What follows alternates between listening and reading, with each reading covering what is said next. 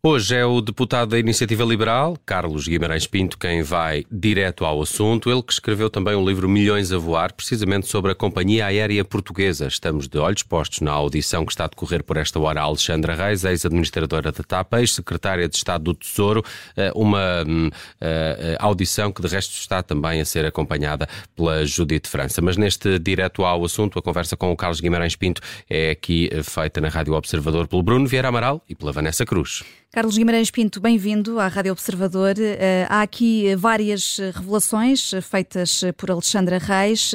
Qual é que destaca mais até agora? Antes de mais, muito boa tarde e, e, e um, obrigado pelo convite. Uh, aquilo, aquilo que eu destacaria é que, se calhar, Alexandra Reis desmente um bocadinho aquilo que a CEO um, usou como justificação para este sabemos hoje ser um, um despedimento. Supostamente não houve qualquer, um, qualquer falta de alinhamento com o plano de, de reestruturação. E não havendo essa falta de alinhamento, que foi claro como sendo a principal justificação, fica, fica por saber então qual é a verdadeira justificação para, para se ter iniciado todo este processo de, de demissão da, da Reis, que está, está na, na, origem da CPI. A própria Alexandre Reis, até agora, pelo menos, não identificou nenhum ponto de, de divergência que justificasse este tipo de, de missão. Para já, para mim, parece-me parece um dos pontos um dos pontos principais e, e que vai um bocadinho contra aquilo que, que sabíamos até agora por parte da CEO. Uhum. Mas isso então reforça a ideia de que uh, uh, a decisão terá partido da, da própria Christine Weidener e, e isso uh, retiraria alguma responsabilidade em todo este caso ao governo. Parece evidente até agora que houve ali uma, uma opção da CEO que queria ter uma equipa uh, com a qual estivesse alinhada, fosse por, por causa do programa do, do, um, ehm, do plano de reestruturação ou, ou, ou, por outro motivo qualquer, que, que, essa, que essa iniciativa partiu da, da CEO. Agora, teve, obviamente, a, a cobertura do, do governo. Isso parece óbvio por todas as mensagens que foram trocadas e por tudo aquilo que já se sabe, que o governo estava a dar cobertura à, à CEO, pelo menos até, até aquela altura, e que deu cobertura a essa decisão também. Sim, mas aí, nesse, nesse caso, confirmando-se isso, uh, como é que podemos encarar as declarações uh, de Christine Weidener a dizer que uh, foi um bode expiatório, acabou por ser um bode expiatório com o despedimento de toda esta situação, se a decisão se, confirmar do despedimento de, de Alexandra Reis ter partido de, de, da própria Christine Weidener? Mas isso porque é óbvio que há, que há aqui duas fases muito diferentes na relação entre, entre CEO e o governo. O governo começa, precisamente o, Ministério das Infraestruturas, um, começa por dar a grande cobertura à CEO. É, era inegável a proximidade entre Pedro Santos e a CEO, que a defendeu várias vezes, defendeu o processo de escolha da CEO. Portanto, essa, nessa fase, claramente, a CEO tinha a cobertura e o apoio completo da tutela. Quando o, o processo Alexandre Reis se tornou mediático, uh, o governo sentiu necessidade de, de, encontrar alguém para, para, para culpar sobre esse, uh, em relação a, a esse a esse processo. Pareceu-me que, no princípio, a ideia até era passar um bocadinho culpas para Manuel Veja, para, para o Sherman, mas claramente era, era alguém muito pouco envolvido em toda essa questão para que se pudesse passar as culpas todas e escolheu-se escolheu ser a CEO o, o tal voto expiatório. Penso, penso que é essa a teoria que ela, que ela tem, que houve uma altura em que ela foi estava tinha o apoio ehm, do governo através do ministro da, da Infraestrutura e da Habitação na altura Pedro Nuno Santos, quando, quando Pedro Nuno Santos sai esse apoio deixa de existir lá, o caso continua a ser mediático e, e o governo escolheu sacrificar a CEO por causa desse caso.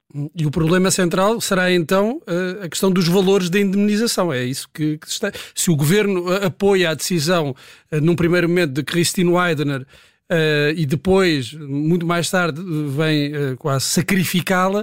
Uh, o que está aqui, o que dá origem a esta, esta questão, é o montante da indemnização que Alexandra Reis recebeu. Mas não ser aqui um bocadinho cínico, é que eu acho que o problema do governo nem está com a admissão, nem está com o valor, está em isto tudo de se ter descoberto. É basicamente esse, esse o problema do, do governo. Se ninguém, se não se tivesse sabido ou só, só o governo tivesse tomado conhecimento desta circunstância, não teriam tomado este conjunto de decisões. Tomaram este conjunto de decisões porque o, o, o assunto soube-se, foi noticiado, a opinião pública não gostou e, e, o governo teve que ir atrás e, e tomar um conjunto de ações. É, foi, foi basicamente isso. Não, não vamos aqui assumir que, que até que, que se isto não se tivesse sabido que o governo tinha tomado as decisões. Não e, parece que seja isso o caso. E houve uma tentativa de, de proteger Alexandra Reis uh, a quando da saída da TAP. Creio que isso aconteceu. Foi por isso que foi uh, nomeada depois para, primeiro para a nave e depois para o, para o próprio governo. Isso penso que, que ainda temos mais algumas semanas de CPI para, perceber. Até agora não, não podemos indicar isso. Podemos ter essa, podemos ter essa suspeita efetivamente, mas, uh, mas acho que a CPI ajudará a perceber isso. Hum. Há, há, aqui uma outra questão, Carlos Guimarães Pinto, que foi até levantada pela Iniciativa Liberal nesta audição, Alexandra Reis, uh, a propósito da empresa uh, do marido da CEO de TAP não ter sido contratada, contratada. Diz Alexandra Reis que deu instruções muito claras para isso não acontecer. Ficou mais esclarecido no que toca a este episódio, ontem também aflorado por, por, por Cristina Mier Weidner? Sim, há aqui há aqui duas questões. Uh, a, primeira questão é que Alexandre Reis não, não, não aparenta ter boas relações com, com a atual CEO, acho que por todos os motivos que, que, que apontam, uh, portanto não teria nenhum motivo para proteger a CEO Uh, no que toca a esse assunto. E hoje pareceu-me, e, e, hoje ela disse de forma muito clara que a CEO não tinha falado com ela, nem tinha havido qualquer discussão sobre isso, e, e acho claramente Alexandra Reis não tinha, se isso tivesse acontecido, ela não teria qualquer incentivo a estar a escondê-lo neste momento, portanto, eu tenderia a acreditar que isso é verdade. Dito isto, a CEO hum, teve ali um conjunto, um conjunto de ações ou suspeitas que pode levar a pensar que de facto gostava de, de ter na TAP pessoas que eram próximas.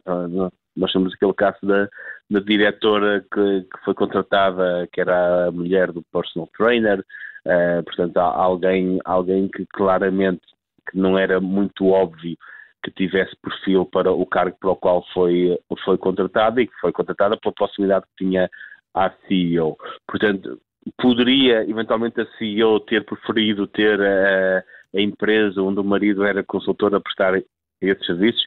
Acho possível que sim. Um, Alexandra Reis disse que isso foi a causador do problema?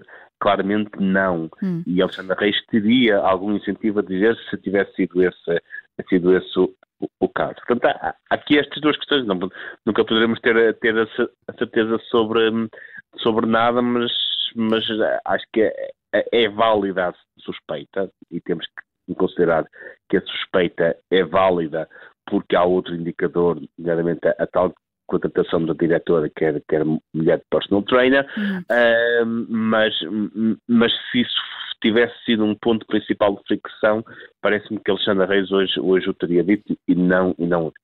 Sim. Uh, e aqui, uh, quanto ao Estatuto de, Gestor Público, logo no início da audição foi-lhe perguntado a Alexandra Reis se tinha de cumprir o Estatuto de Gestor Público e ela acaba por dizer que não tinha dúvidas quanto a isso, mas que na altura houve um documento que os assessores externos da TAP entenderam que cumpria os requisitos e, portanto, foi esse documento que, que, que depois foi, foi o final. Mas nos últimos minutos acaba de dizer também Alexandra Reis que estudou as exigências do Estatuto de Gestor Público. Portanto, não deveria ter tido aqui também uma, uma obrigação de, de, de assinar uh, um acordo que, que, cumprisse esse estatuto? Uh, pode, pode estar aqui agora uh, a não querer ser responsabilizada por isso? Faz sentido?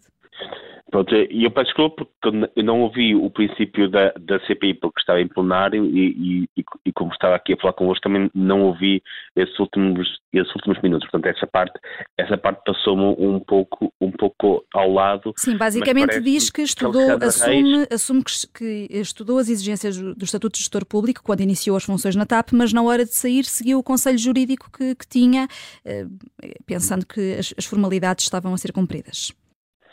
Portanto, aquilo que eu queria dizer é que acho que Alexandra Reis, por maioria da razão, por ser portuguesa, por, por eventualmente até uh, teria uma obrigação maior de conhecer o estatuto do, do, do gestor público, até porque ela depois foi para outro cargo de, de gestão pública. Portanto, é, é, é de esperar que ela, ela própria, que ela conhecesse bem o, o estatuto do, do gestor público.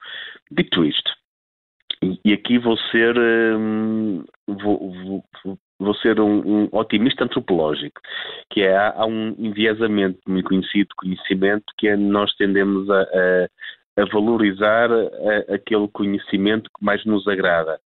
Isso, isso, acontece um pouco, um pouco com toda a gente, por todo lado, por isso é que as pessoas gostam muito de ler notícias sobre aquilo que concordam.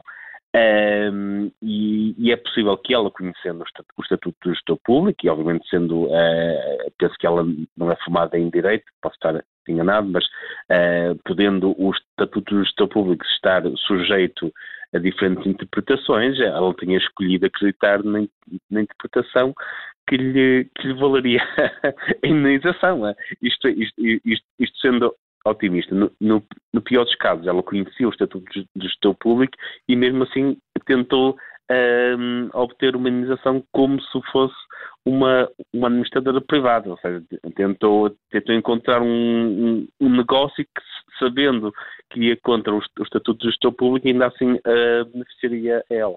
Hum.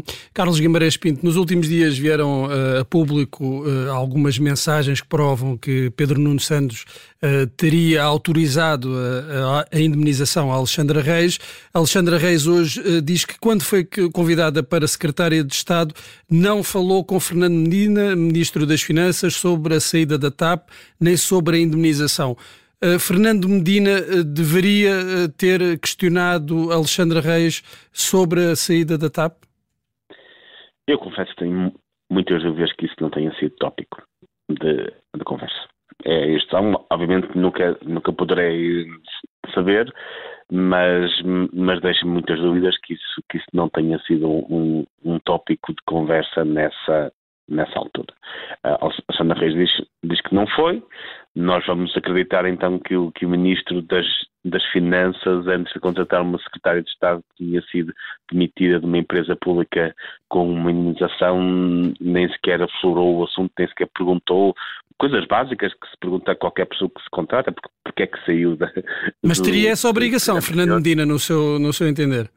Parece-me que é, é óbvio que Fernando Medina teria a obrigação de perceber como e porquê e como é que alguém que está a contratar saiu da TAP, é, saiu do emprego anterior de uma empresa pública. Isso é, isso é, isso é evidente. Se eu, se eu tiver que listar 10 perguntas, faria só 10 a uma nova secretária de Estado, é, é, essa viria entre essas 10. Portanto, eu acredito que ele tenha feito mais 10 que as contratações ou que as nomeações para secretário de Estado não sejam feitas de uma forma tão displicente que não se façam perguntas tão básicas como esta. É, é óbvio, é, é, óbvio que, que Medina teria, teria a obrigação de, de fazer uma pergunta sobre, sobre isto e, e, e que até, digo eu, de, de ter conhecimento uh, anterior, até antes de considerar o nome sobre isto, até porque este conhecimento existia dentro do, do governo. Quer dizer, à altura, na altura em que pensa no nome de alguém para uma Secretaria de Estado,